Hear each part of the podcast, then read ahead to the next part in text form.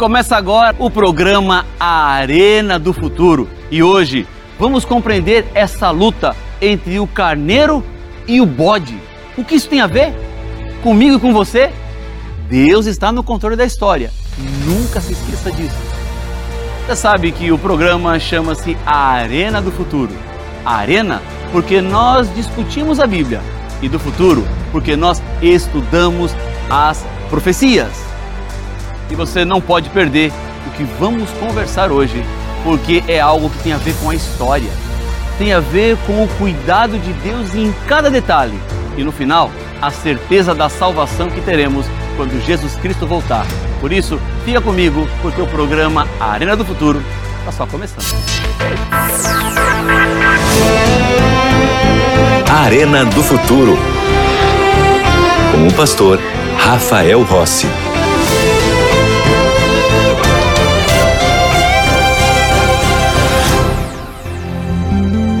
Tá vendo como foi rapidinho? Já voltamos e eu tenho um convite muito especial para você para ser parte da nossa escola bíblica.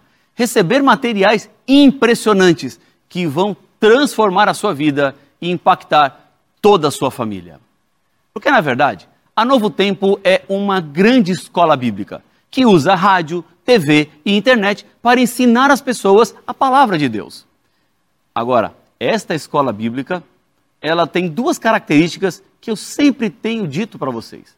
A primeira é que ninguém paga mensalidade, porque os anjos da esperança que nos apoiam, que acreditam no novo tempo, proporcionam meios para que nós consigamos estar no ar pregando 24 horas por dia, sete dias por semana e oferecendo estudos bíblicos. E a segunda é que as matrículas estão sempre abertas. Você pode entrar na escola bíblica no momento que você quiser.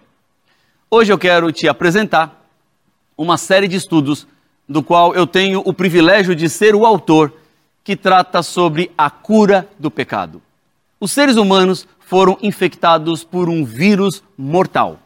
E esse vírus é a desobediência a Deus, que nós também chamamos de pecado.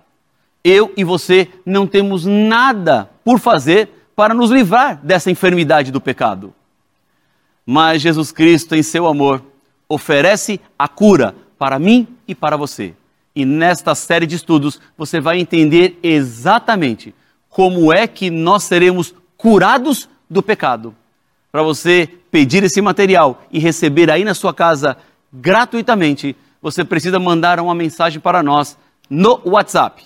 E o número é 12 98244 0077. Vou repetir: 12 98244 0077. Ou você pode ir para o nosso site novotempo.com barra escola bíblica. Tudo bem? Então vamos ao tema de hoje. Eu já estou com a minha Bíblia aqui. Espero que você também tenha a sua Bíblia aí, porque aqui no Arena do Futuro tudo começa na palavra. Depois de destruir Tiro, no ano 332 a.C., o imperador Alexandre o Grande estava a caminho do Egito quando passou por Jerusalém. Com o poder que ele tinha, com o exército que havia construído, ele poderia destruir a cidade que lhe foi entregue. Mas uma previsão do livro de Daniel ajudaria a fazê-lo mudar de ideia e pouparia a cidade. E é isso que vamos tratar no estudo de hoje. O livro de Daniel foi originalmente escrito mais ou menos 2500 anos atrás, no ano 500 a.C. O livro está entre aqueles que foram encontrados nos manuscritos do Mar Morto, que foram descobertos em 1947. Portanto, temos cópias muito antigas deste livro, datadas entre 100 e 200 antes de Cristo. No capítulo 8 de Daniel, encontramos uma grande guerra entre um carneiro e um bode. E mostra ainda quem desses dois animais sairia vencedor. Eu quero convidar você a abrir sua Bíblia em Daniel no capítulo 8. Vamos ao livro de Daniel, no capítulo 8, versos 20 e 21. Porque aqui nós vamos entender exatamente esta figura, esta imagem deste carneiro e deste bode e quem eles representam. Veja que esses dois animais estão comigo aqui no cenário, no estúdio do Arena do Futuro. Eles ilustram exatamente uma luta entre dois impérios entre dois reinos. Daniel 8, 20 e 21 diz assim: Aquele carneiro com dois chifres que viste são os reis da Média e da Pérsia. Mas o bode peludo é o rei da Grécia. O chifre grande entre os olhos é o primeiro rei. Há muitas informações históricas aqui e que nós precisamos interpretar. O carneiro representava o reino da Medopérsia, como a Bíblia diz, que sob o comando de Ciro conquistou os babilônios. E o bode representa o reino da Grécia. O grande chifre que está entre os seus olhos é o primeiro rei, que foi Alexandre o Grande, que derrubou, destruiu os medo-persas e também destruiu a sua poderosa capital de Persépolis. Assim, os impérios se sucediam exatamente como as profecias bíblicas de Daniel 2 e 7 haviam antecipado. Os detalhes históricos que são apresentados são sempre surpreendentes.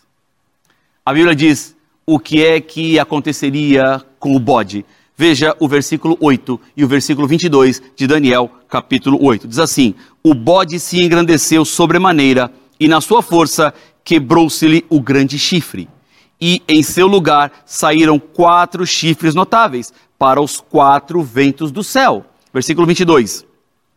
O ter sido quebrado, levantando-se quatro em lugar dele, significa que quatro reinos se levantarão deste povo, mas não com força igual à que ele tinha. Depois da morte de Alexandre, os quatro chifres que o substituíram representa a fragmentação que a Grécia enfrentaria, sendo dividida em quatro partes após a morte do imperador, o Alexandre o Grande. O que, claro, foi o que aconteceu comprovadamente na história, porque Deus nunca erra. Quando Alexandre o Grande morreu, ele tinha cerca de 33 anos na cidade de Babilônia. Ele tinha planos para um vasto império, mas que morreram juntamente com ele, pois quatro de seus generais lutaram entre si pelo controle do seu império. Sendo assim, em 301 a.C., a Grécia foi dividida em quatro áreas. Cassandro tomou a Macedônia. Lisímaco tomou a Trácia. Ptolomeu tomou o Egito e a Palestina, enquanto Seleuco tomou a Síria, a Ásia Menor, que é a região da Turquia, e a Mesopotâmia. A visão de Daniel continuou. Em Daniel 8, versículos 8 e 9, encontramos que o grande chifre foi quebrado, e no seu lugar saíram quatro chifres bem visíveis, que cresceram na direção dos quatro ventos do céu. De um deles saiu um chifre pequeno, que se engrandeceu na direção do sul, do leste e da terra gloriosa. São indicações geográficas. Ainda acrescenta em Daniel 8:25 a obra que esse chifre pequeno faria, que por sua astúcia ele faria prosperar o engano. No seu coração ele vai se engrandecer e vai destruir a muitos que vivem despreocupadamente. Assim, um pequeno chifre cresceu de um dos quatro pontos cardeais. Mas quem esse chifre pequeno representa? Representa Roma. Por causa da informação dada na ação desse chifre pequeno, que nós encontramos aqui na Bíblia, que foi para o sul, ou seja, o Egito. Roma conquistou o Egito nos tempos de Marco Antônio e Cleópatra. Roma foi para o leste, que é a Mesopotâmia. Foi para a Terra Gloriosa, que significa Israel. No ano 63 a.C., o general Pompeu entrou na Palestina e assumiu o controle para os romanos. Roma era maior que a Grécia, porque era extremamente grande. Mesmo que a potência anterior era muito grande, mas Roma era muito maior, que é exatamente o que a história nos revela. Porque a Grécia não foi páreo para Roma e não durou tanto tempo, ou governou na medida que Roma mandou no mundo antigo mediterrâneo. Era para se opor ao príncipe dos príncipes, uma referência ao Messias ou a Cristo, como ele aparece na Bíblia. Todos sabem que foram os romanos que crucificaram a Cristo. O santuário ou o templo foi derrubado por Roma no ano 70 da nossa era, quando Tito Vespasiano e seus soldados destruíram Jerusalém. Ele tirou os serviços diários do templo. E é claro que, com o templo destruído, Roma efetivamente pôs fim aos sacrifícios que eram oferecidos naquele lugar em Jerusalém. Mas o chifre pequeno é mais do que apenas a Roma pagã. A Bíblia diz que teria um tempo do qual esta, esta profecia do chifre pequeno atingiria. Veja comigo Daniel capítulo 8, versículo número 17. Daniel 8, 17 diz assim: Veio, pois, para perto de onde eu estava, ao chegar ele, fiquei amedrontado e prostrei-me com o rosto em terra. Mas ele me disse: Entende, filho do homem, pois esta visão se refere ao tempo do fim a visão das atividades desse chifre pequeno nos levaria ao tempo do fim. A história nos ajuda aqui. O chifre pequeno, segundo a história, teve duas fases. Primeira fase foi o Império Romano Pagão, e a segunda fase foi a Igreja de Roma medieval, ou da Idade das Trevas, ou da Roma Papal, como é chamada pelos historiadores o professor Labianca, do Departamento de História da Universidade de Roma, escreveu o seguinte: Da sucessão dos Césares veio a sucessão dos pontífices em Roma. Quando Constantino deixou Roma, deu seu assento ao pontífice. É por isso que a igreja tem em seu nome a expressão romana. Assim, o chifre pequeno de Daniel 8 representa em primeiro lugar a Roma pagã e depois a papal, ou seja, a Igreja de Roma. É por isso que as ações do chifre pequeno também vão além da Roma pagã e continuarão até o tempo do fim, o tempo em que Cristo retornará. Ora, há algumas atuações deste chifre pequeno. Veja comigo Daniel capítulo 8, versos 10, 11 e 12. Diz assim: Cresceu até atingir o exército dos céus. A alguns do exército e das estrelas lançou por terra e os pisou. Sim, engrandeceu-se até ao príncipe do exército. Dele tirou o sacrifício diário e o lugar do seu santuário foi deitado abaixo. O exército lhe foi entregue com o sacrifício diário por causa das transgressões e deitou por terra a verdade e o que fez prosperou. Infelizmente, a igreja da Idade Média perseguiu o povo de Deus por 1260 anos, matando algo entre 50 e 100 milhões de cristãos. Não se é possível precisar exatamente o número. Esse período é conhecido como tempo de supremacia papal. Além disso, houve um movimento para derrubar a verdade. Neste tempo, o chifre pequeno, ou o anticristo, mudou os dez mandamentos escritos pelo próprio Deus, especialmente o sábado. Em Daniel capítulo 8, versículo 13, a pergunta foi feita: por quanto tempo a visão vai durar? Então, no versículo 14 de Daniel, capítulo 8, vem a resposta: até duas mil e trezentas tardes e manhãs, e o santuário será purificado. Os dois mil e trezentos dias são literais ou simbólicos? Se eles são literais, seriam apenas seis anos e meio. No entanto, Gabriel disse que a visão dos 2.300 dias nos levaria ao tempo do fim. Ele disse: Filho do homem, você precisa entender que esta visão se refere aos últimos dias. Foi o que ele falou para Daniel. Os 2.300 dias representam, na realidade, 2.300 anos, por causa do princípio de interpretação profética que Deus deu ao contemporâneo de Daniel, Ezequiel, que também vivia na Babilônia, nessa mesma época. Em Ezequiel capítulo 4, versículo 7, diz que cada dia equivaleria a um ano. Por causa de um período tão longo, Daniel ficou doente só de pensar em tudo isso acontecendo com o povo de Deus e a verdade por tanto tempo. Por isso, Daniel diz que desmaiou e ficou doente por dias, espantado com a visão que ele não tinha entendido. Daniel não conseguiu entender a profecia até chegarmos no capítulo 9, o outro capítulo, que nos leva à maldição da profecia proibida. Já ouviu falar sobre isso?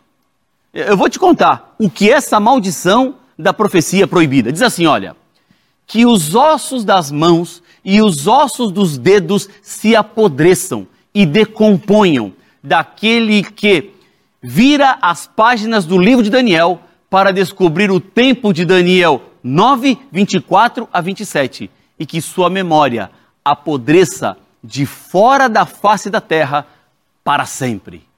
Sabe o que é isso? É a lei talmúdica, na página 978, na seção 2, na linha 28. Por que os rabinos judeus colocaram tal maldição em Daniel capítulo 9? Vamos descobrir. Nabucodonosor destruiu Jerusalém em 586 a.C. Ao mesmo tempo, Deus prometeu através do profeta Jeremias trazê-los para casa depois de 70 anos. Quando lemos Daniel capítulo 9, descobrimos que Daniel havia estudado a profecia dos 70 anos e ele percebeu que o período havia acabado. Por isso ele ora pedindo a Deus que perdoasse a Israel e cumprisse a sua promessa. O anjo então vem ao encontro de Daniel, ao encontro da sua oração. E você pode ver aqui nos versículos 22 até o versículo 24 do capítulo 9, que o anjo ele falou com Daniel e veio a ele para dar sentido, para dar entendimento da profecia de Daniel no capítulo 8, que esta profecia não estava sendo compreendida pelo profeta. Há um período de 70 semanas que foram cortadas e que estabelecem o momento do começo da contagem do tempo das 2.300 tardes e manhãs. Olhando aqui para Daniel capítulo 9 e o versículo 24, as primeiras palavras dizem assim: olha, 70 semanas estão determinadas sobre o teu povo. As 70 semanas estão separadas.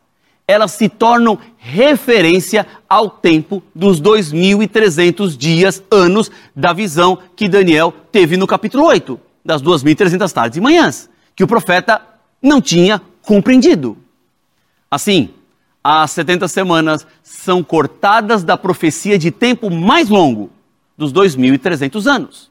Essas 70 semanas de tempo profético, na verdade, equivalem a 490 dias proféticos, que representam 490 anos literais. Mas a pergunta é: e quando é o início para a contagem desses 2.300 dias ou 2.300 anos? Daniel, capítulo 9, versículo 25, tem a resposta. Diz assim: olha, sabe e entende. Desde a saída da ordem para restaurar e para edificar Jerusalém, até a ungido um príncipe, sete semanas e sessenta e duas semanas. E aí continua dizendo o resto da visão. Bem, temos informações históricas aqui importantíssimas e vamos interpretá-las. Jerusalém foi destruída por Nabucodonosor no ano 586 a.C. A ordem para restaurar e construir Jerusalém aconteceu no ano 457 a.C. pelo rei Artaxerxes, que era da Medopérsia. Em Esdras, no capítulo 7, você encontra exatamente esta referência. O anjo diz aqui que as 70 semanas foram cortadas para o povo de Daniel e a sua cidade santa. As 70 semanas, ou 490 anos, foram para Israel e sua capital, Jerusalém. Mas qual é o propósito desses 490 anos? O verso de Daniel 9:24 explica que os 490 anos são para acabar com a rebelião contra Deus, para obter vitória sobre o pecado, para reconciliação do povo com Deus, perdoar e justificar o povo de Deus, mostrar que a profecia é verdadeira e sexto, consagrar o templo, o lugar santíssimo. Em outras palavras, um período probatório de 490 anos deveria ser dado a Israel para fazer uma correção de rota e assim evitar mais juízos como aqueles que já haviam acontecido nas mãos dos babilônios. Já que temos a data inicial, 457 a.C., basta somar 490 anos e chegaremos até o ano 34 depois de Cristo. Então, como os israelitas poderiam corrigir e evitar os julgamentos desfavoráveis? Veja o versículo 25. Diz assim: Sabe e entende. Desde a saída da ordem para restaurar e para edificar Jerusalém, até ao ungido, ao príncipe. Aqui está a chave. O ungido ou o príncipe é o mesmo que o Messias, porque era a maneira pela qual, somente esta maneira, Israel poderia corrigir e evitar os julgamentos desfavoráveis. O Messias, o príncipe. Então, quando o Messias viria? O período profético que encontramos aqui é um período de sete semanas e depois de 62 semanas, ou seja, um total de 69 semanas, então o Messias chegaria. Agora temos que fazer algumas contas. 69 semanas vezes 7, porque são os dias da semana, é igual a 483 dias proféticos, ou 483 anos literais. Tudo o que precisamos fazer é adicionar 483 anos à data inicial de 457 e chegaremos no ano 27 da nossa era. O que aconteceu nessa data? Lucas, médico e historiador, é muito preciso. E ele nos diz em Lucas capítulo 3, versículos 1, 21 e 22, que no 15º ano do reinado de Tibério César, quando todo o povo veio para ser batizado, Jesus também foi. O imperador Tibério começou a reinar em 12 depois de Cristo. Se adicionamos 15 anos à data do começo, chegaremos ao ano 27. Exatamente o que Daniel havia previsto 500 anos antes. Lucas, que também escreveu o livro de Atos, nos diz que quando o Espírito veio sobre Jesus em seu batismo. Ele foi ungido, porque Deus ungiu a Jesus de Nazaré com o Espírito Santo e com poder, diz Atos 10, 38. Em hebraico, a palavra para ungido é Machia, que transliterada ficou como Messias. Considerando que em grego a palavra para ungido é Cristo, tanto Messias quanto Cristo significam ungido.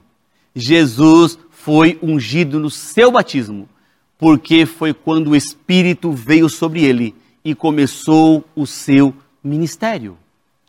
Mas na última semana, na metade dela, a Bíblia diz em Lucas, melhor, em Daniel 9, 26, que o ungido já não estará. Isso significa que no meio deste último período dos 490 anos, na metade da semana, o Messias seria cortado. E ele foi, porque no ano 31, Cristo morreu. Três anos e meio depois do seu batismo. Metade da última semana, que seriam sete anos. Apenas 40 dias depois, Jesus subiu ao céu e, como nosso grande sumo sacerdote, começou o seu trabalho no santuário celestial. Então, desde a morte de Cristo, os sacrifícios do templo terrestre não são mais necessários. E desde a ascensão de Cristo ao templo no céu, em 31, os serviços do santuário terrestre, as ofertas sacerdotais, elas não são mais necessárias. É por isso que quando Cristo morreu, a cortina do templo se rasgou em dois. Agora, você pode entender por que alguns rabinos judeus amaldiçoaram essa profecia.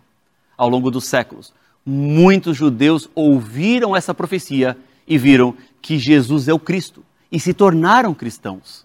Então, mais três anos e meio após a morte de Cristo, que ocorreu em 31, Estevão foi apedrejado pelos judeus por pregar sobre Jesus.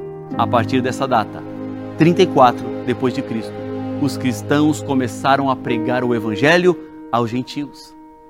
Segurando as túnicas daqueles que apedrejaram Estevão, estava um jovem chamado Paulo, que mais tarde se tornou o grande apóstolo dos não-judeus. Na morte de Cristo, somos profundamente amados por Deus redimidos e comprados para sermos libertos do poder de Satanás. Fomos perdoados da culpa do pecado, somos justificados, somos livres da condenação do pecado, somos reconciliados em paz com Deus, somos salvos da destruição que está vindo sobre a terra. Somos mortos para o antigo modo de vida e libertos do poder do pecado. É isso que Deus tem para você. É isso que Deus quer para sua vida. Você precisa dar um passo de fé agora. Você tem que tomar uma decisão. Amanhã pode ser tarde. A hora é agora. Não permita que esse programa termine e sua vida continue igual como sempre foi, porque Deus quer te dar uma nova vida. Ora comigo. Deus querido Pai nosso, eu entrego cada pessoa nesse momento que está com seus olhos fechados, orando ao Senhor, na certeza de que seremos libertos do mal, teremos a vida eterna em Cristo Jesus. Por isso, Pai, alcança cada pessoa nesse momento, confirma as decisões com o teu Santo Espírito. É o que eu lhe peço, é o que eu lhe agradeço, no nome precioso de Jesus. Amém.